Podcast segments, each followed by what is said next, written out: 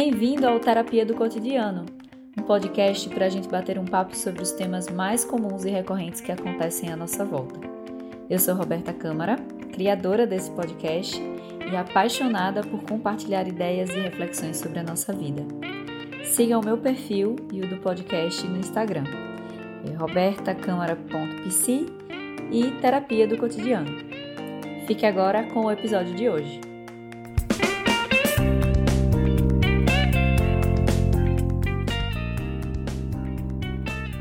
E aí, gente, então bem-vindos a mais um episódio do Terapia do Cotidiano. E hoje eu tô com duas convidadas, né? Duas convidadas especiais. Uma delas já já é velha de guerra aqui na casa. já esteve aqui no nosso, no nosso primeiro episódio. Luciana Alves. Oi, gente, tudo bem? E essa, a nossa outra convidada é nova aqui, estreante, né? Carol Machado, né? Ana Carolina, o que é que chama de Car Ana Carol? Carol. Carol. Tá. É, então, meninas, se apresentem. Quem são vocês, para quem não sabe? Hum, bom, eu sou Luciana Alves, sou nutricionista e estamos aqui hoje não para falar de trabalho, né? Como amigas. Exatamente. É, eu sou Carol, Carol Machado. É, eu não sei definir o que é que eu sou no momento, porque eu acumulo várias funções. Né? De vez em quando eu sou nutricionista, de vez em quando eu sou tia, de vez em quando eu sou confeiteira, então são muitas coisas. Mas normalmente sou professora. Normalmente. Normalmente eu sou professora. Na maior parte do tempo. Na maior parte do tempo. Ah, gostei dessa apresentação, porque de fato a gente, a gente, a gente, a gente geralmente se apresenta como a nossa profissão, o que é que a gente faz, né? Então eu sou psicóloga, eu sou professora, eu sou nutricionista, né?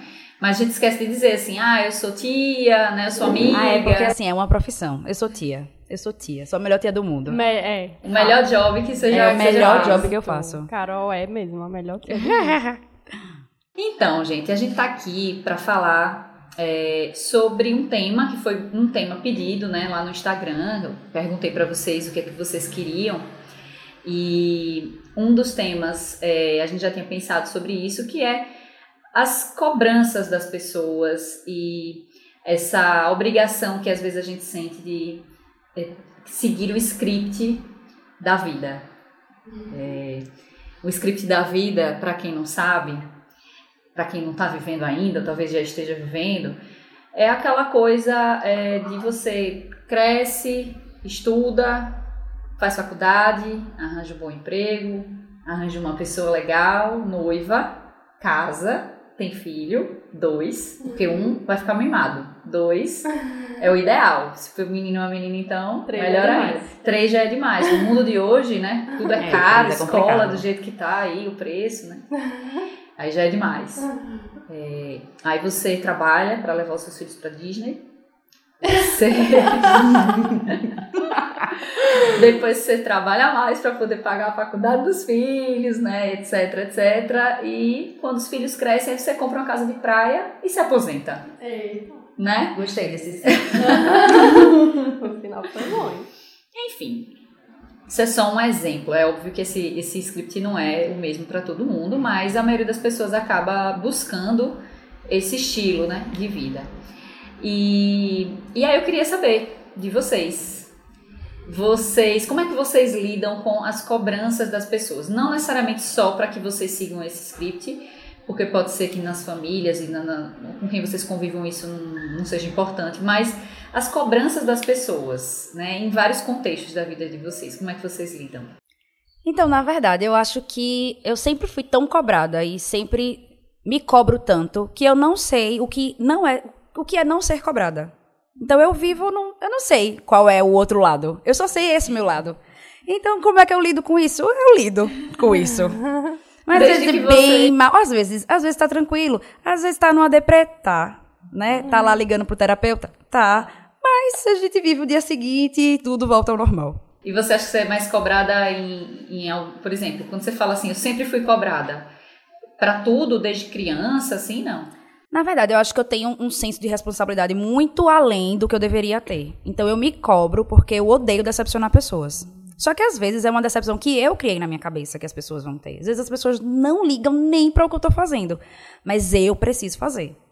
Então, acho que sempre foi muito é, de mim, desde quando eu era pequena. Então, eu sempre tentei muito controlar as coisas. Sou bem controladora. É meu ascendente. É meu ascendente. Aí, isso faz com que eu precise estar com as coisas muito bem definidas. E tudo tem que estar muito como eu planejei. Então, eu não sei como é o outro lado de viver livremente. Uhum. Não, não conheço. É muito agoniante para mim. Então, eu lido. Será que alguém conhece? É. é. E você, Lu? Ai, eu lido fazendo terapia. É. acho que é o principal ponto, né? Mas você acha que também você sempre foi cobrado assim também, que nem Carol tá falando? Acho que todo mundo é cobrado de certa forma por, por alguém uhum. em diversos pontos da vida, né? É, e assim, quer queira, quer não, eu acho que a gente precisa ser cobrado, uhum. né? É, o problema realmente é o excesso, o excesso de cobrança, o excesso de expectativas. Uhum. É, e, e quando a gente não consegue atingir essas expectativas, e, e assim, as, eu acho que o pior de tudo é a gente não saber distinguir quais são as nossas expectativas e quais são as expectativas dos outros, né? Uhum. É, eu acho que por isso que a gente tem que ir pra terapia, pra saber. pra saber distinguir isso. Né? Exatamente. Porque é. cobrança realmente eu, eu acho que a gente sempre vai ter. Mas existem as cobranças boas e as cobranças que são muito exageradas. É, e tem aquelas cobranças que, que são totalmente. É, que eu acho que é a que mais me incomoda, que é a cobrança por um direcionamento que não é o seu. Hum. Por uma decisão que não é a sua, por uma escolha que não é a sua. Então, que aí essa é a questão do script da vida, né? Que é, não vai casar? Você não vai fazer esse concurso?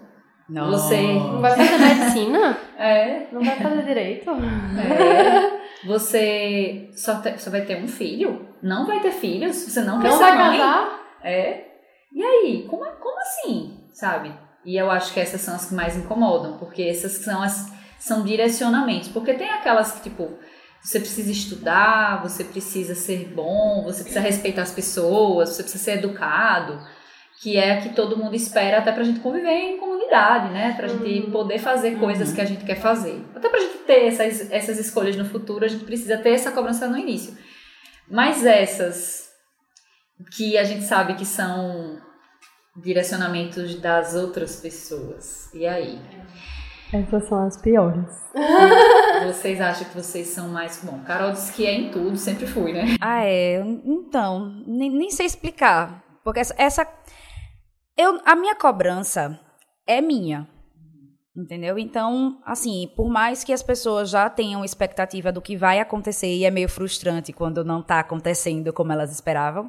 Por exemplo, é, eu saí da faculdade, trabalhei por um ano e depois eu passei no mestrado. E para minha família ficou: mas você vai continuar estudando? Você vai estudar de novo? Mas assim, uma hora você vai precisar trabalhar. Você vai continuar estudando. Aí, ok, fiz o meu mestrado.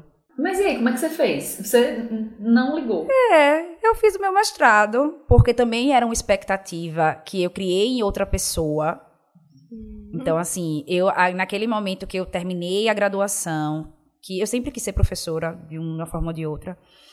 É, então, quando eu terminei a faculdade, eu fiz outra faculdade ainda nesse meio do caminho. Foi eu estava terminando, foi, eu estava no sexto período da nutrição e comecei a fazer direito, porque foi quando bateu aquela coisa de minha Nossa Senhora, o que é que vai ser da minha vida?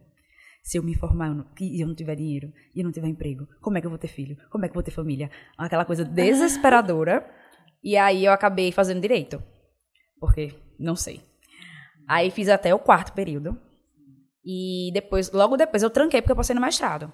Aí passei no mestrado e, fiz o mestrado, que foi uma expectativa muito grande, criada também, tanto por mim, de, com, de completar aquilo, quanto pela, pela ciência mesmo, né? Aquele, aquele impacto que você tem que, putz, estão financiando sua pesquisa, você tem, que, você tem que mostrar o seu melhor, a expectativa, a cobrança das coisas da vida acontecendo e precisar trabalhar, né? Porque assim, até então eu estava dependendo completamente da minha família. Então, é, para minha família, assim, o seio familiar mesmo, minhas irmãs, é, foi super tranquilo, porque elas entendem o que é o mestrado. Para o restante da família, não. Que eu acho que eu sou, a, eu sou a única mestre da família. Então, Assim, minha família terminou a faculdade e acabou. Você vai trabalhar com o que você se formou e acabou. Então, todo mundo ficava assim, mas aí Carol não vai trabalhar. Carol não vai ter dinheiro. E como é que tá sendo isso? Carol, e Carol tá saindo como? Porque Carol não saía no mestrado. Esqueciam desse lado, né? Carol não existia no mestrado. Carol fazia mestrado. É. Carol ficou sem sair por muitos anos. Foi, foi bem Mas, mas por que isso? Porque você achava que você não podia ou de fato você não podia? Não, eu de fato não podia. não tinha tempo. Eu não tinha tempo. Não tinha tempo era pra dormir. Era. E era uma co... Ai, meu Deus, era uma cobrança gigantesca do. Uma, uma autocobrança. É, tinha um momento que eu, assim, por vários momentos do meu mestrado, eu pensei, eu, por que, que eu quero isso? Por que, que eu estou fazendo isso da minha vida, Senhor? Eu vou jogar isso pra cima, porque foi um sofrimento muito grande, meu mestrado. Foi um parto bem complicado. Mas saiu, assim. O filho nasceu. O filho nasceu. nasceu. É, aí foi bem complicado, assim, a, a questão de, de pressão mesmo durante o mestrado, pela faculdade, pelas, pelos orientadores, pela expectativa também das pessoas não conseguirem entender o que era aquilo. Então, assim, era um sofrimento que eu estava tendo muito grande. E quando eu falava para as pessoas que eram de fora, as pessoas, não, mas é assim mesmo. Todo mundo passa por isso. E eu, minha gente, não é possível que todo mundo passe por isso. Não tem condições, não, não, não é normal. E aí, só as pessoas de dentro mesmo do mestrado que entendiam mais esse contexto. E aí, por conta disso, eu comecei a, a duvidar se eu que estava sendo, é, que não estava conseguindo lidar com aquilo, e que era normal, que era assim para todo mundo, e eu que estava sendo muito fraca por não estar tá conseguindo. E aí, minha filha, a coraça aumentou e e eu comecei a é isso, é isso. Então eu fiquei completamente seca de, de achar é, qualquer outro sentimento, a não ser todo mundo passa por isso, é obrigação, eu vou passar também. Entendi. Entendeu? Entendi. Então foi uma cobrança gigantesca. Assim, o mestrado foi uma das coisas que eu mais me cobrei para terminar, é, mais fui cobrada. É tanto que depois as coisas começaram a se encaixar um pouquinho melhor, porque meu nível de obrigação caiu muito. Mas mesmo assim, ainda tem aquele padrão de quando eu terminei o mestrado, para a família e o doutorado. E o doutorado. Pra todo mundo. É. É, depois do mestrado tem. Sempre depois de alguma coisa que você finaliza, Isso, tem uma cobrança nunca pra, tá satisfeito. pra outra. Nunca tá satisfeito. Sempre tem que vir alguma coisa logo depois. Tipo, ai, tá bom, Carol não quis trabalhar e foi estudar. Aí uma parte da família assim, mas você tem que entrar no doutorado agora. Eu não, não, não tenho condições de entrar no doutorado agora. E o resto da minha família, minha filha, você não tem como estudar mais não. Você precisa trabalhar. Eu vou trabalhar, eu vou fazer doutorado. E aí eu fui trabalhar mesmo. E você, Lu? Você acha que tem, tem alguma coisa que você se sente mais cobrada do que outras? Atualmente. Hum, atualmente, sim. É, estou no, no final do mestrado, então acabo tendo essa cobrança aí também. É, eu acho que essas coisas de cursos e, por exemplo, eu acho que quem, a gente não passou por isso, né, de adiar o término da graduação, mas acredito que quem, por algum motivo, ou desiste, ou não tá gostando, ou qualquer coisa do tipo, é cobrado, porque cadê essa graduação, cadê esse diploma? Acho que Não o vai diploma... terminar nunca, não. É, o di- diplomas, é, finalizar cursos, finalizar, né? é, tem uma cobrança grande. Então, acho que o mestrado entra nessa categoria, né? É. Começou, cadê? Não vai terminar? Uhum. É, e, e a gente fica ansioso, assim, né? Se vai dar certo o que a gente tá fazendo, né? Mas vai dar certo. E, Vai dar certo, vai dar É. certo. e acho que a cobrança que tá tendo, que eu, que eu percebo no ar, é: tá solteira? Tão bonita. E é sempre uma coisa, né? Tipo, ô, tadinha dela, O que, que né? tá acontecendo? Ai, caramba. Tão bonita. Pena, por que, que você tá solteira? É uma dó que eu causo. Ah, eu acho que essa é uma cobrança muito pesada e muito chata mesmo, É com insuportável, certeza. Insuportável. É, eu acho que eu nesse, nesse contexto, né? Vamos pegar agora esse contexto mais da vida amorosa, né? Da vida é, pessoal, afetiva. Eu nunca me senti cobrada em nenhuma, assim, óbvio, a gente, como vocês falaram, a gente é cobrado, né? Em vários momentos. Mas, por exemplo, eu não me sentia cobrada para terminar meu curso de graduação, nem o meu mestrado. É, eu não me senti cobrada para arranjar um emprego rápido pelos meus pais. Pelos meus pais eu não sentia essa cobrança. Mas eu tinha uma cobrança interna muito grande, uma comparação muito grande. Ai meu Deus, fulano já se formou, formou no mesmo ano que eu e fulano tem emprego, eu não tenho. Ah, porque não sei quem. E ficava meio nessa comparação. Isso foi muito ruim. Agora, e depois passou, né? Porque eu acho que as coisas aconteceram e aí passou. Mas quando eu me separei, ai meu Deus, foi primeiro que foi uma uma quebra do script, né? Não tava no script, não está no script de Não ninguém se separar. isso. Isso é. Então começou uma cobrança de que foi muito chata, que é, mas você tem certeza? Mas você não quer voltar? É, é, eu ainda acho que vocês vão voltar. E a pior coisa do mundo é alguém achar uma coisa que você tem certeza que não vai É, acontecer. ele validar o sentimento do outro, cara. Você não sabe o que tá acontecendo. Exatamente. Não que eu achasse que era impossível ou que eu estava me negando a isso, nem nada, nada, mas eu tinha muita certeza. E as pessoas que estão envolvidas é que tem que saber, não você que tá por Uhum. fora. Então, assim, ai, eu ainda acho, não, mas você não tá nessa relação, não é você que tem que achar, né? Então, acho que isso foi um marco, e aí, e aí algumas coisas começaram a surgir, do tipo. é, como é que vai ser, né? Fica aquela coisa, você vai ficar solteira? Quanto tempo você vai ficar solteira? É, comecei a morar sozinha. Ai, vai morar sozinha? E não é legal mulher morando sozinha. Você não tem medo? É, e o trabalho? E será que você vai dar conta? Será que você vai conseguir? E esse tipo de pensamento que é muito da cultura, muito, muito por uma questão histórica, né? Tem a ver com o machismo, então várias questões aí.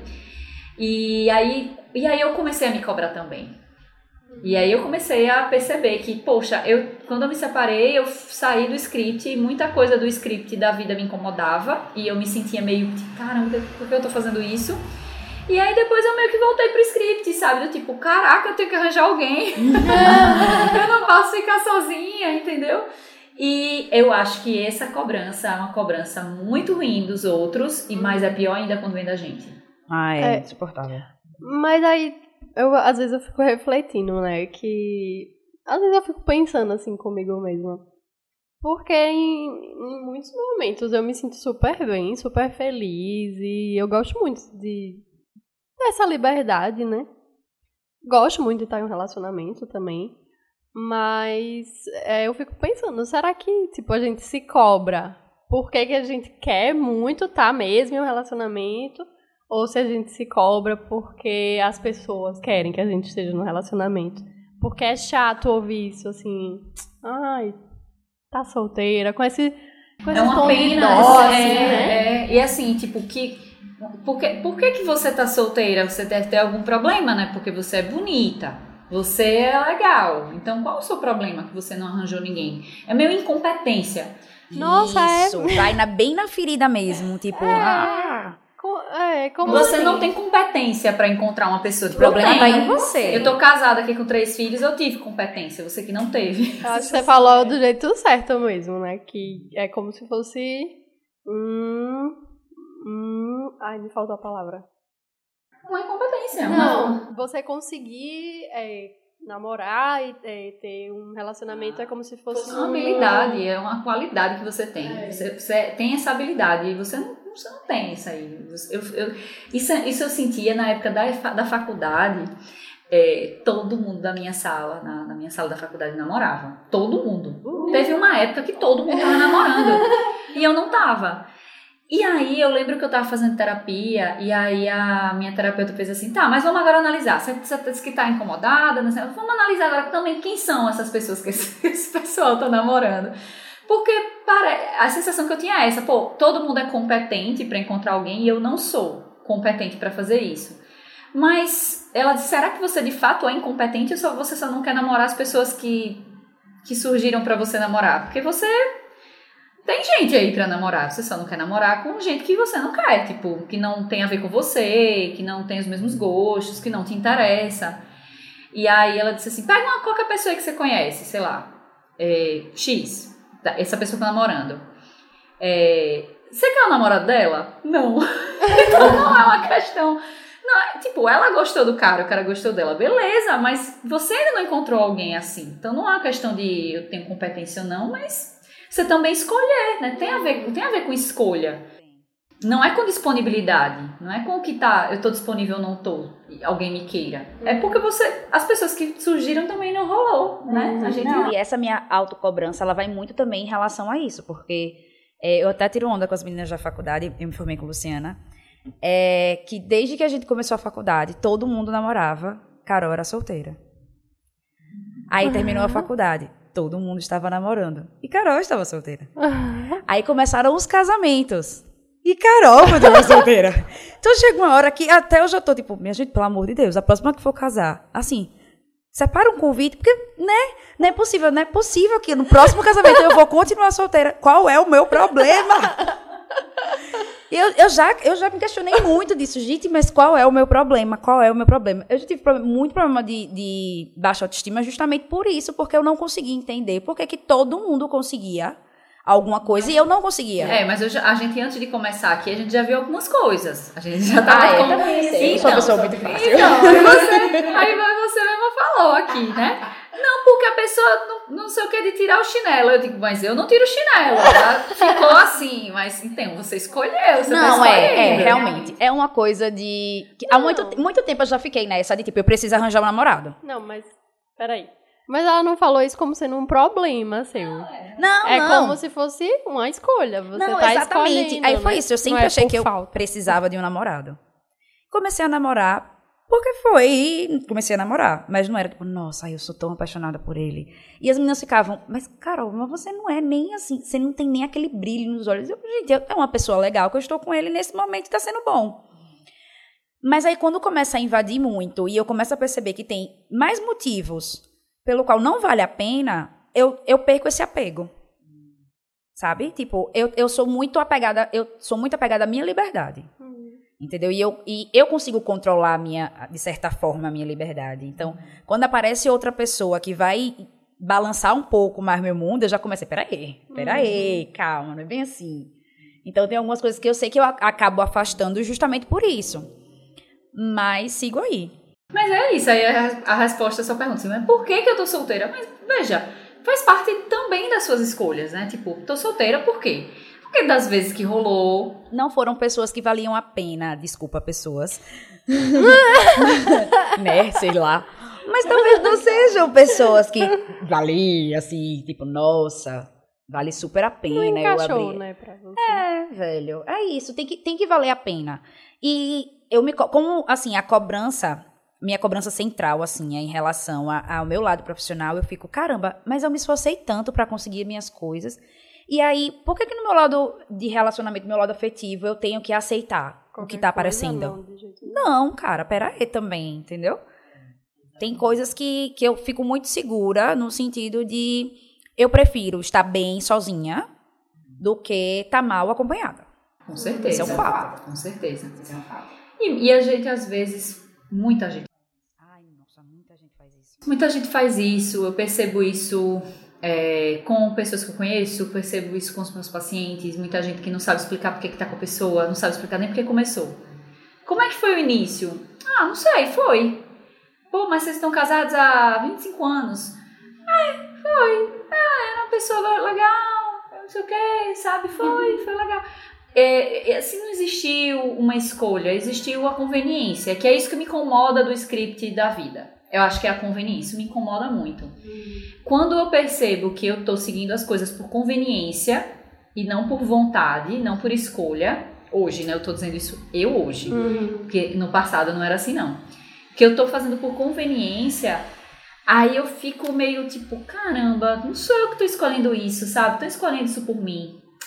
É, por exemplo, é, vamos, vamos falar assim um pouco mais na frente, sei lá, filhos.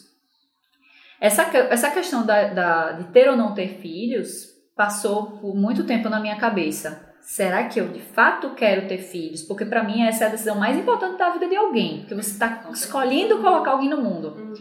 E eu tenho pavor de gente que faz assim, ah, que nada, filho se cria, besteira, filho não sei o quê. Não é, pelo amor de Deus. É uma responsabilidade muito grande. Eu penso, gente, é um eleitor que você está colocando. É, é importante, importantíssimo. É um eleitor, é um ser humano, é uma pessoa que é, tá ali, que você ela não escolheu para nascer. Então você que tá escolhendo por ela, você que tá escolhendo colocar essa pessoa no mundo. E aí quando é, eu penso, fiquei pensando assim, será que sou eu que quero ou eu tô sendo influenciada pela vida né, de todo mundo, tipo os meus pais, é, os meus sogros, os meus amigos, meus amigos que têm filho. A gente é cobrado de formas muito sutis. Da, fo- tipo assim, e você, hein? Quando é que vai ter o seu? né? É muito sutil, mas é uma cobrança. É. É e o namoradinho, minha filha. E me conte, e aí? de domingo. Né? Você chega, ai, e os namoradinhos? Isso, não, mas a gente, às vezes eu faço isso. Às vezes é uma forma de puxar assunto. Eu chego aqui, Lu chegou, digo, e aí, Lu, espaqueras? E aí, Lu, não sei o quê. E ela podia chegar e dizer assim, não tem nenhum. E eu dizer, oxente, por quê? É, eu acho que eu iria dizer assim, o que foi? Ela poderia dizer assim, porque eu não tô afim. Porque eu não tô com vontade de ter paquera nenhum. Porque eu tô preocupada em estudar italiano, que nem a gente tava ouvindo aqui no podcast, né? Troque, troque a sua stalkeada no Instagram por umas aulas de italiano. Adoro stalkear pessoas, inclusive. Pois é, então vamos baixar o Duolingo. Vamos baixar um aplicativo pra ficar estudando língua, sei lá. Imagine que ela dissesse assim, não, não tem ninguém, não tô interessada em ninguém, não, não tô afim, tô, tô preocupada com outra coisa, tô trabalhando, estudando, Mas viajando. estar muito segura pra ter essa decisão. Então é isso que você falou, tipo, é, o que eu tô falando hoje é a Carol de hoje, a Carol de dois anos de terapia, que começou a entender que tem coisas na Sim. vida que ela não consegue controlar. E tudo bem. Mas eu já sofri muito por isso. Muito pela, por- pela expectativa que as pessoas criam em relação a isso de ah, na adolescência. Meu primeiro namorado foi com 26 anos. Foi mesmo. Foi. E a galera, tá, meu Deus, eu tô imaginando como foi o inferno sua vida. Foi um Um inferno. inferno, meu Deus. É. Muita cobrança mesmo. É sempre, lembro, sempre aquela coisa de, ai, mas cadê e seu paquera? E o seu namorado? E porque chegou um momento que, assim, acho que minha família pensou, não, eu acho que ela não, eu acho que ela é homossexual. porque não é possível. E n- não era, é porque, cara, às vezes não é uma coisa que a gente escolhe, assim, tipo, ai, não, tá chovendo, menininhos, eu tô aqui, um, dois, três, quatro, um, hoje vai ser o número nove. Não é, não é drive, não é uma coisa que você vai escolhendo por número, entendeu? Tem coisas que acontecem, tem coisas que não acontecem. Uhum. Eu tava pensando antes da gente gravar, e uma coisa que, que eu acho que acontece muito, eu vejo isso na minha família, assim. Tem coisas que eu já desmistifiquei, tem coisas que eu já escolhi, diferente de minha mãe, do que minha mãe escolheu, do que minha tia, do que, sei lá, várias pessoas que eu conheço escolheram. Então, por exemplo, é, eu tava conversando esses dias que eu penso em não batizar o meu filho. É, e aí minha mãe. Só que eu gostaria que meu filho tivesse padrinhos. Aí, ah, mas aí minha mãe, assim, ah, mas não tem sentido, porque se como é que não batiza tem padrinho? Eu digo, veja, porque eu não queria batizar na questão religiosa, porque o batismo dentro da religião tem uma função. E os padrinhos da religião também têm essa função, né? Mais religiosa. É, não seriam. Para mim, os padrinhos eles têm outra função, tal. Eu faria uma outra coisa e tal. Quando eu falo isso, tipo, eu não quero batizar, e aí eu disse assim, gente, eu não me considero, hoje eu não me considero católica mais. Quando eu faço isso, de certa forma, eu acabo negando uma parte da história delas, Uhum. entendeu? Isso é muito difícil para quem ouve. É uma tradição que É. foi quebrada. Sim. Minha mãe me batizou, minha tia batizou os filhos, todo mundo, isso era- minha tia tava falando assim, olha, o- a roupinha que sua avó, que todo mundo vai batizado com a roupa, e tal. Tá lá, viu, Roberto? Se você quiser. Aí eu disse, não, tia, eu não vou batizar ela. Então, é uma quebra, tipo, é, é como se eu estivesse negando a escolha que ela fez. Entendeu? A escolha que ela escolheu para os filhos dela, a escolha que a minha mãe tomou para as filhas dela. É como se eu estivesse negando isso. Então é muito difícil para quem ouve aceitar essa quebrança, essa quebrada das, da tra- é, essa quebra. Essa quebra.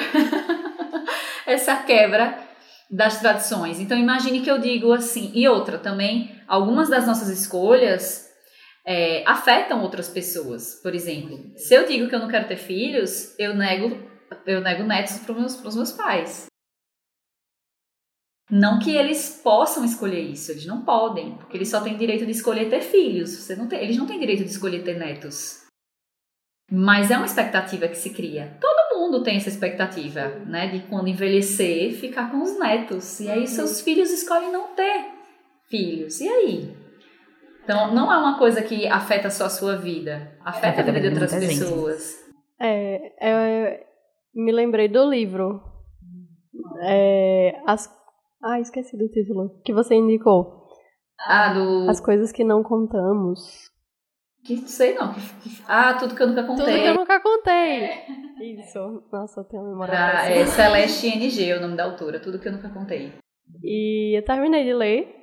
E acho, acho que tem muito a ver com isso que a gente tá conversando, né? Porque ele fala justamente sobre expectativas. As expectativas que você coloca em uma pessoa podem pesar tanto a ponto de ser insuportável viver para essa pessoa. Porque você não vive a sua vida, você vive a, a vida, vida, de outra, outra pessoa. pessoa. É exatamente isso. E a gente muitas vezes não percebe. O que a gente está fazendo aqui é justamente pegar um microscópio na nossa vida e é, observar, caramba, isso aqui é meu, isso aqui não é meu. Isso aqui é da minha vontade, mas isso aqui não é. E eu não estou negando que, por exemplo, eu eu tô falando aqui do script da vida e estou vivendo aqui, tirando o meu divórcio, que foi a, a, quebra do script, mas eu já voltei pro script, né? Já tô aqui casada de novo, já tô pensando no filho, né? Já voltei pro esquema. Mas eu acho que quando a gente faz isso de forma consciente, você para, analisa, isso é uma vontade minha, isso é a vontade da minha mãe, uhum. isso é a vontade dos meus amigos. Eu tô fazendo isso por quê? Por quem?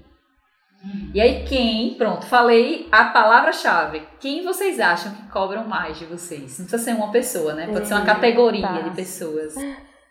Vai, primeiro você, Lucy. Que cobra mais. Ou que você se sente cobrado. Talvez a pessoa nem cobre, mas você se sente.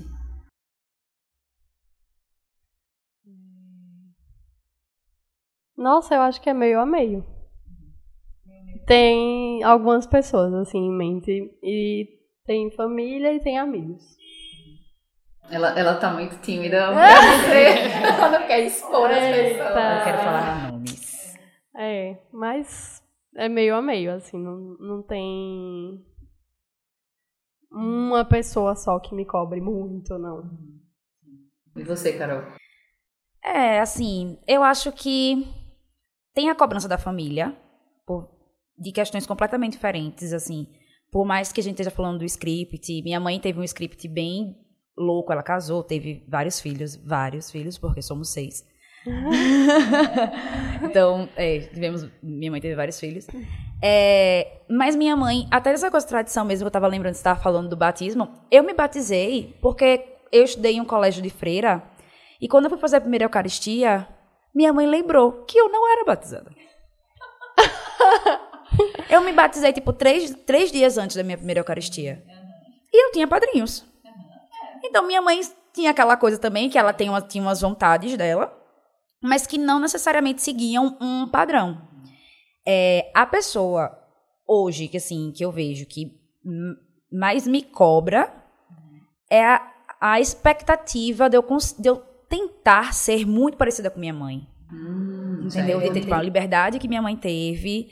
Então, eu falo isso pra todo mundo. Assim, se eu conseguir ser 10% da mulher que minha mãe foi, eu vou estar muito feliz. Uhum. Então, a minha cobrança é isso: é uma cobrança de conseguir criar todos os meus filhos, conseguir trabalhar, conseguir ter minhas vontades feitas, conseguir viajar quando eu quisesse viajar. Uhum. Então, é uma expectativa que eu, tipo, minha mãe teve, numa geração que quase nenhuma mulher teve. Uhum. Então, eu vejo isso e é por isso que também é, eu penso muito até que ponto vale a pena você inserir outra pessoa na sua vida Entendeu? Que se essa pessoa vai te agregar, continuar uma vida boa, ou vai ser uma pessoa que vai tirar as coisas que você poderia ter na sua vida. Sim. Entendeu? Então, a minha cobrança mais é. Sou eu. Sou eu. Eu me cobro. Sim. É, eu me cobro. Porque minha família, assim, já tá todo mundo indo, sabe? E até as expectativas da família foram muito quebradas ao longo do tempo. É, eu, pra, como vai ser diferente, ó, você falou que é um pouco família, um pouco amigos. Você falou para você. E eu são pessoas que não estão nem aí pra mim. Essas pessoas não ligam pra mim, elas não pensam em mim, elas nem sabem que eu existo. e essas são as pessoas que eu me preocupo. É sério. São as pessoas que eu faço é, para quem não é psicólogo, vou explicar. Eu faço leitura mental. É uma distorção cognitiva. A capacidade que algumas pessoas têm de fazer, que eu faço. Nossa. É uma distorção, né? Que eu, eu faço com muita gente. vocês terem ideia, gente. Vou dar um exemplo que eu percebi isso na semana passada. Eu vou levar isso para terapia semana que vem, tá? Esse, esse dado. Eu estava estacionando o carro na frente da clínica que eu trabalho. E eu olhei pro rapaz que fica guardando a rua, como é? O vigia. E aí ele tava olhando pra mim. Uhum. E eu fiz leitura mental. Que eu estava estacionando errado. Eu disse, meu irmão, eu acho que tá ruim. Eu acho que eu estacionei mal esse carro. Porque ele tá olhando pra mim. Ele deve estar tá achando assim, tá mulher barbeira. E o que que eu fiz? Eu saí, tirei o carro da vaga. Dei a volta na quadra e parei em outra vaga. Diga aí. Aí eu disse, meu irmão, por que eu tô fazendo isso? O cara nem tá aí, ele não sabe que eu existo. ele tá, podia estar tá olhando qualquer outra coisa. Podia estar tá olhando assim, ah, esse carro é legal, eu comprei esse carro. Podia estar tá só olhando. olhando Sabe quando a pessoa tá assim, tá voando, olhando pra um lugar, mas não tá nem aí? Pois é, essas são as cobranças que mais me incomodam são as cobranças que não são reais. São é, cobranças são, imaginárias. São, e, aí, e aí, realmente, assim, é uma autocobrança, porque não são das outras pessoas. É um medo que eu tenho que os outros estejam esperando coisas de mim, pensando coisas de mim, é, me analisando de alguma forma, me julgando de alguma forma. Mas não é em todos os níveis, por exemplo. Não é se eu tô bonita, se tô feia, se tô gorda, se tô magra. Não é nesse ponto. É em, em, nas minhas escolhas, uhum. né? Mais em coisas do que, que eu estou escolhendo, o que, que eu estou fazendo, é o que eu, é o que eu faço. É o medo de decepcionar pessoas, sejam próximas ou não. É. Então é, é a mesma coisa. É. São visões, tipo, eu me cobro, mas pelo mesmo sentido que você, mas eu não consigo ver, colocar isso em outras pessoas, entendeu? Tipo, ah, não, é o carinha que tá olhando, que se eu tô estacionando. Eu sei que, caramba, mas se eu não estacionar, eu fiz tanto tempo de autoescola, eu não vou conseguir estacionar um carro. Não, eu vou conseguir estacionar um carro. É, mas é uma cobrança de uma coisa que ninguém está nem aí. É. ninguém liga. Ninguém liga. Eu fiquei assim. Aí quando eu notei isso, eu disse, cara, eu faço isso muito. Faço isso, eu faço isso, sei lá, tô, tô é, é, sei lá, tô pensando com pessoas muito íntimas que eu tenho a possibilidade de conversar, de falar, sei lá, por exemplo, tô com o Lourenço, aí é, ele faz uma pergunta para mim. E aí eu faço uma leitura mental. Será que ele está pensando tal, tal, tal? Aí eu digo, você está pensando em quê? Porque eu tenho intimidade pra, com ele para perguntar. Ele, não, tô pensando tal. Aí eu, ah, tudo bem. Com os meus pais eu não sinto mais, já tem um tempo que eu não sinto mais isso. Eu acho que porque depois que eu me separei, eu acho que eu meio que apresentei as novas regras do jogo, assim, sabe? Tipo, olha, essa, essa pessoa aí que vocês conheciam mudou, sou diferente, não sei disso, não sei daquilo. Quando me perguntam, eu respondo assim, eu não sei, tô pensando. Então eu não me sinto cobrada.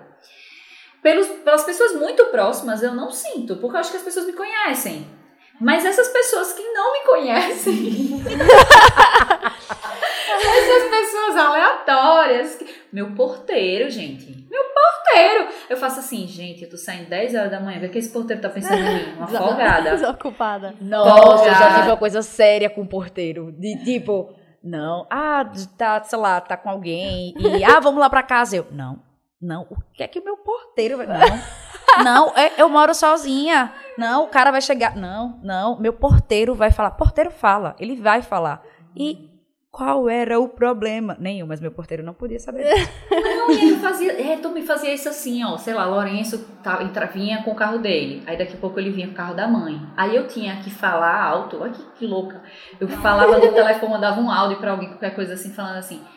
Não, porque Lourenço vem com o carro da mãe, entendeu? Pra, pra, pra não que não era outro cara, entendeu? Que era. E se fosse outro cara? Eu podia ficar com todos os caras do mundo, não tem nada a ver com isso. Mas era uma preocupação do que, que ele ia pensar. Mas era, era é muito. Hoje, hoje é muito menos, mas é assim. Caramba, tô chegando em casa às três da tarde. O que, que ele tá achando de mim? Que eu não trabalho, que eu não faço nada, né? Que eu sou uma folgada. O que, que ele vai pensar de mim? Gente, o porteiro não liga. Ele tem os problemas dele. Ele tem as contas dele pra pagar, ele não tá nem aí. É, nossa, eu acabei fazendo uma reanálise, assim. Essas cobranças que eu falei, né? Que essas pessoas mais próximas me fazem de uma forma indireta são coisas mais positivas. Eu sei que são preocupações de pessoas que gostam de mim e que querem me ver bem. É, quando é uma preocupação muito exagerada, pode ser negativo, né? Que é o que a gente leu no livro. É, pode ser sufocante, mas aí para isso a gente tem que ter comunicação com essas pessoas que estão na nossa vida, né? E, e isso aí eu, eu tô aprendendo a fazer. É, a falar o que eu quero, né? E, e saber que essas expectativas vão ser quebradas nessas pessoas e. E tudo bem. E tudo bem. É, passa. Mas isso que você tá falando é muito pior. É, eu, eu tenho também. Real. É, é, minha gente, que problema é esse que a gente tem? De achar que as pessoas ligam. É, é achar. É se achar muito centro do universo. Tipo, nossa, o porteiro, vai, o que é que ele vai pensar? Gente, o porteiro não sabe nem quem é você. Por que a gente tem essa preocupação? Isso é muito comum. Meus pacientes, vários têm esse problema. E eu super, eu vejo, eu sei que é um problema para eles, eu identifico, ajudo eles a lidar com isso. Não que eu não, não, não lide com isso. Eu lido, eu percebo que isso é um problema, né? Só que às vezes é automático. Eu tava, eu tava vendo um, um podcast maravilhoso esse, esse episódio que o cara disse que se por um acaso ele estiver andando na rua, sei lá, começou a andar na rua, saiu de casa, começou a andar, e ele mudou de ideia. Ele, vou por esse caminho não, vou por outro. pra ele não pagar de doido. Porque ele acha que as pessoas estão olhando pra ele e que as pessoas vão dizer assim, oxe, que cara doido, ele tava andando pra lá e depois voltou. Ele diz que faz gestos, bem assim, bota a mão e faz, eita, esqueci! Sei lá. pra parecer, pra mostrar pras pessoas que ele não é doido, que ele mudou de ideia, entendeu? Ele tem que anunciar. Gente, ninguém E daí, liga, né? ninguém liga. E daí? Ai, mas isso é, isso é muito real. Hoje mesmo isso aconteceu.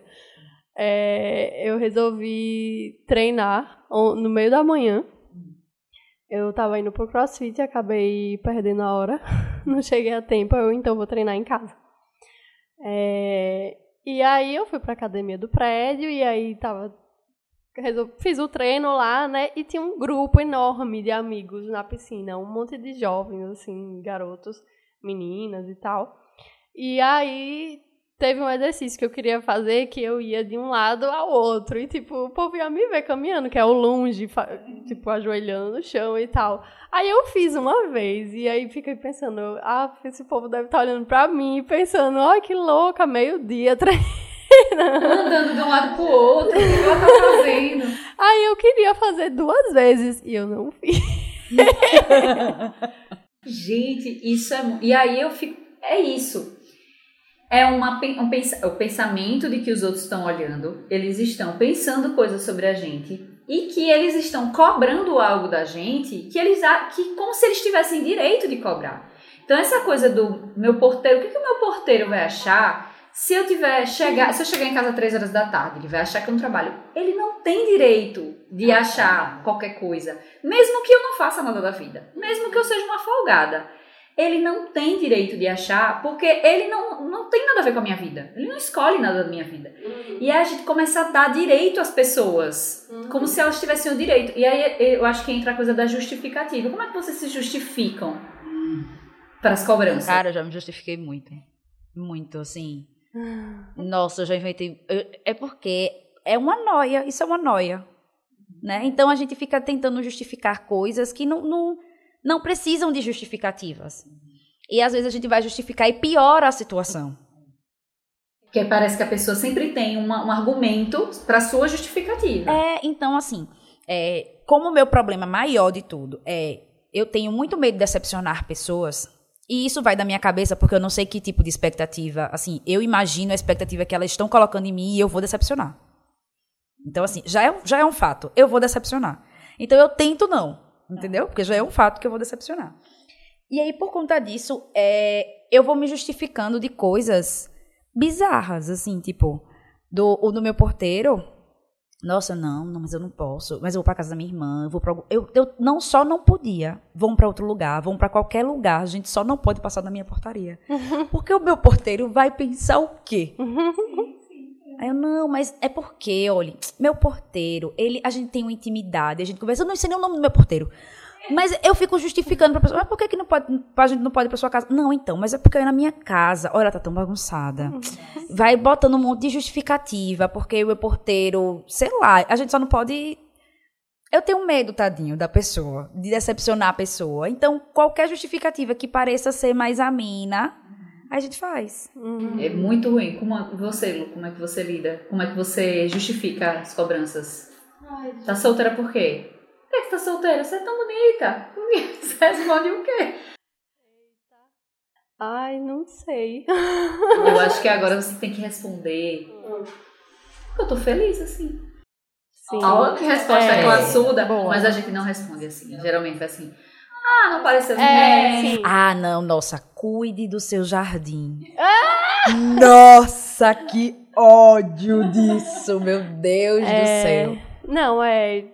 Fala muito assim, ah, não tem ninguém que preste mesmo. Põe, põe, generaliza É. e põe culpa que não tem ninguém Tem ninguém que que preste preste. mesmo, né? Eu acho que a pior parte eh, dessa coisa da cobrança foi quando eu me separei e era justificar por que eu me separei. Gente, tem coisa pior do que você justificar uma coisa que não tem a ver com ninguém, ninguém, ninguém, ninguém. E é pra mim o pior assim. É, vai ter um episódio de divórcio que eu vou gravar com as meninas, é, com Fernanda e Letícia, e eu vou falar mais disso. Mas é a coisa do. Ai meu Deus, esses jovens não têm mais tolerância. Esses jovens ficam. acham que relaciona, acham que casamento é brincadeira, né? Vai, casa, que depois separa. E tipo, ninguém sabe, ninguém tava na minha vida, ninguém tava na minha casa, ninguém sabia nada. E as pessoas sentiam. E, e aí que, queriam que eu justificasse. Tipo assim, minha amiga, por que você separou? Eu, eu, eu mereço uma explicação. E eu não tô falando assim dos meus pais, dos meus melhores amigos, que realmente eu conversei sobre o assunto. Pessoas aleatórias, tipo, ah, sobre você separou, não, o que foi? Não é da sua conta. Então eu respondia geralmente, não deu certo, né? Aquela resposta óbvia, tipo, não deu certo. Mas pra muita gente eu acabei me justificando, infelizmente. Não, ainda mais hoje, porque tudo, na, tudo a gente mostra nas redes sociais. Então, assim, ninguém tá na rede É. social mostrando coisa triste. Tá todo mundo muito feliz nas redes sociais. Então a pessoa fica lá vendo, ai caramba, que casal bonito, que coisa linda. E de repente vem um, ah, vamos acaba. separar. Tipo, nossa, como assim? Mas vocês não estavam numa maior amor naquele dia 21 de janeiro de 2017? Sabe? E essa foto aqui que você postou? Exato, mas não, como assim vocês estavam em crise? Porque, cara, ninguém posta as coisas ruins. Ninguém sai assim, tipo, putz, estou na, na fossa hoje, vamos aqui tirar uma. Não tá, tá todo mundo tirando foto de momentos bons. E aí, nesses, as pessoas criam a expectativa que sua vida são Tá momentos perfeita, bons. 100%. Né? É. Isso aí, é, eu percebo que tem essa questão da a, a cobrança, além de ser a cobrança interna, tem a cobrança é, das pessoas que não importam, que é, uma, Aleatórias. que é uma cobrança interna. Mas eu acho que a cobrança que mais me incomoda é aquela que é cheia de preconceito. É cheia de preconceito ou de ideias muito preconcebidas. Então, por exemplo, é, nesse caso não era preconceito, mas é uma ideia preconcebida. Eu tinha passado num concurso no interior. Já contei aqui em algum episódio, ou mais de um talvez.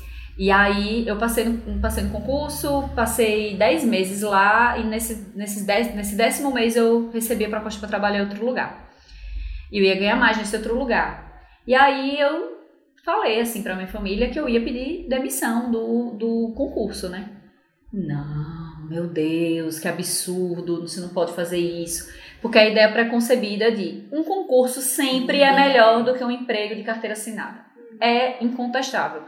E não era, pra mim, não era, não era, pra mim não funcionava, porque eu ganhava muito pouco, era muito longe, eu não, não tava aprendendo, não tava sendo a melhor psicóloga que poderia ser naquele lugar, eu nunca poderia ser, porque poucos recursos, enfim, por vários motivos. Então, quando essa cobrança vem do tipo, é muito sutil, né? Você recebe por WhatsApp, uma pessoa manda o edital do concurso pra você, Entendeu? Sutil, é bem sutil. Olha, abriu concurso, viu? Tem vaga para psicóloga. E por mais que eu sei que tem uma boa intenção daquela pessoa de querer que de dizer assim, ó, oh, Roberta, lembrei de você, eu sei que não era, Roberta, lembrei de você. É tipo, minha amiga, você tem que fazer um concurso. Você, sabe? Isso aí que você tá fazendo é muito arriscado, sabe? Uhum. Sai dessa vida. Vai ser concursada. E eu não queria fazer. Eu, tanto é que eu não. Depois que eu entrei nessa empresa, eu não fiz mais concurso nenhum, porque eu percebi que eu não ia me. É, é, que eu não queria aquilo. Não era aquilo que eu queria. Eu estava feliz, eu já tinha me encontrado profissionalmente, né? Então, para mim, essa, essa, essa cobrança que vem com uma ideia preconcebida e que a pessoa não te perguntou, ela não quer saber quais são as suas questões. E mesmo que você fale, também no, no, a pessoa não vai entender. Aconteceu isso com, com o concurso, né?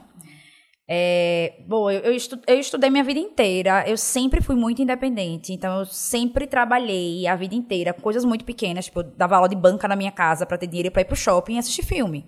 Então eu sempre quis as minhas coisas, eu sempre fui muito independente em relação a isso. É, tô trabalhando, trabalhei em uma empresa no interior da Bahia, agora tô trabalhando aqui, é, dando aula.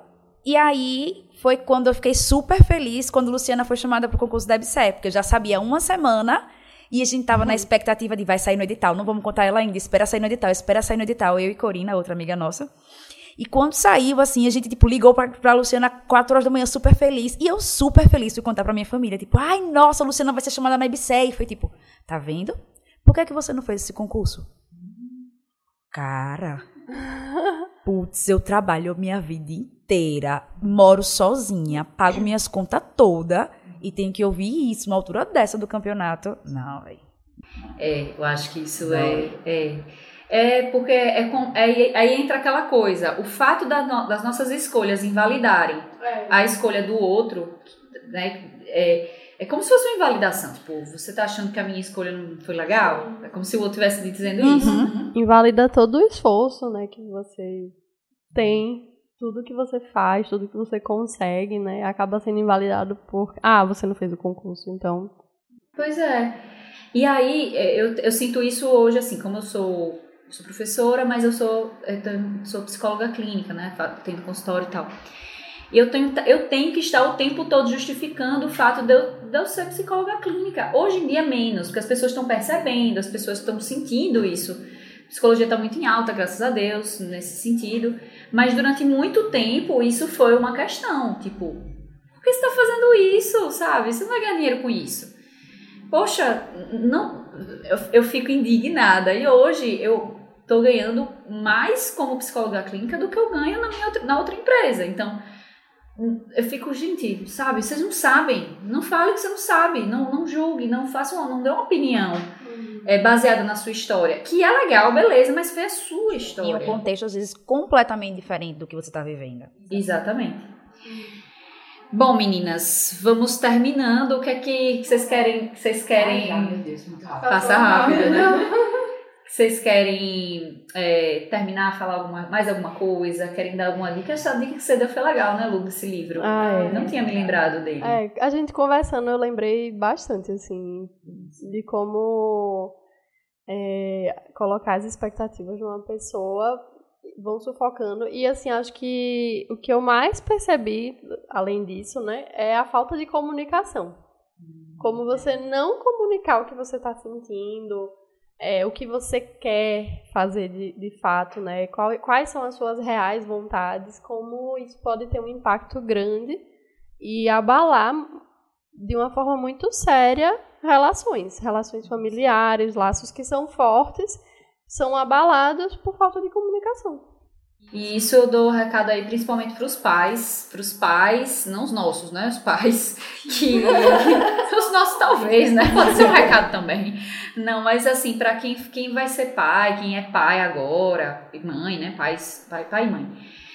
Que tentar não criar expectativas nos seus filhos e impor escolhas que foram suas, né? Entender que essa pode ser uma, as escolhas dos seus filhos é, podem ser diferentes das que você tomou. O mundo vai ser diferente, né? O, o contexto do seu filho vai ser um contexto diferente daquele que você viveu.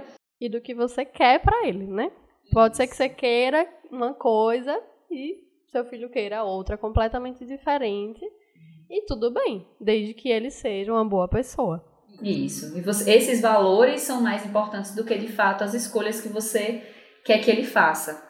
Que impor isso, cobrar isso, como a gente está falando aqui, traz uma carga, né? Essa carga que a gente tem aí é de uma história inteira, de muitos anos, de quase 30 anos, quer dizer, eu mais de 30, é, de, de 30 anos de vida. Então a gente acaba levando. E a gente só terapia mesmo para Ah, fazer a gente Botar a gente no eixo. Bota a gente no eixo. Acho que essa é a dica, então, né? É. Terapia. É, na terapia. verdade, eu acho que uma- um conselho muito bom é validem, validem o seu script. Tudo bem você mudar de ideia. Entendeu? É normal você mudar de ideia. É, a gente tem que se habituar com as inconstâncias da vida. Eu sendo a pessoa mais controladora do mundo, sofro cada vez que as coisas mudam, mas eu vejo que toda vez que a coisa muda, eu mudo também e as coisas melhoram. Então, assim, os scripts mudam. E tudo bem, você pode ter um pensamento, uma vontade muito boa agora, ou eu quero casar e quero ter filhos, tudo bem, eu quero, não quero casar e quero ter filhos, tudo bem. E se você mudar de ideia também, tudo bem, as coisas vão passando. Então, assim, não é o fim do mundo. Assim, as ideias, elas podem mudar e tudo bem. E validem seus sentimentos, assim. Se você quer, você faz. Se você não quer, assim, vai sofrer. Muita gente pode sofrer em relação a isso, se decepcionar. Mas se você não quer, você não quer. Tem que ter segurança. É isso, meninas, muitíssimo obrigada pela presença de vocês, por vocês terem aceitado o meu convite. Ai, tô super feliz. Foi super legal. Então, gente, é, se vocês gostaram, vão lá no arroba terapia do cotidiano no Instagram, comentem, é, compartilhem o episódio com quem vocês acham que vão, vão gostar, que vão se identificar, né? E é isso, a gente se vê semana que vem. Tchau!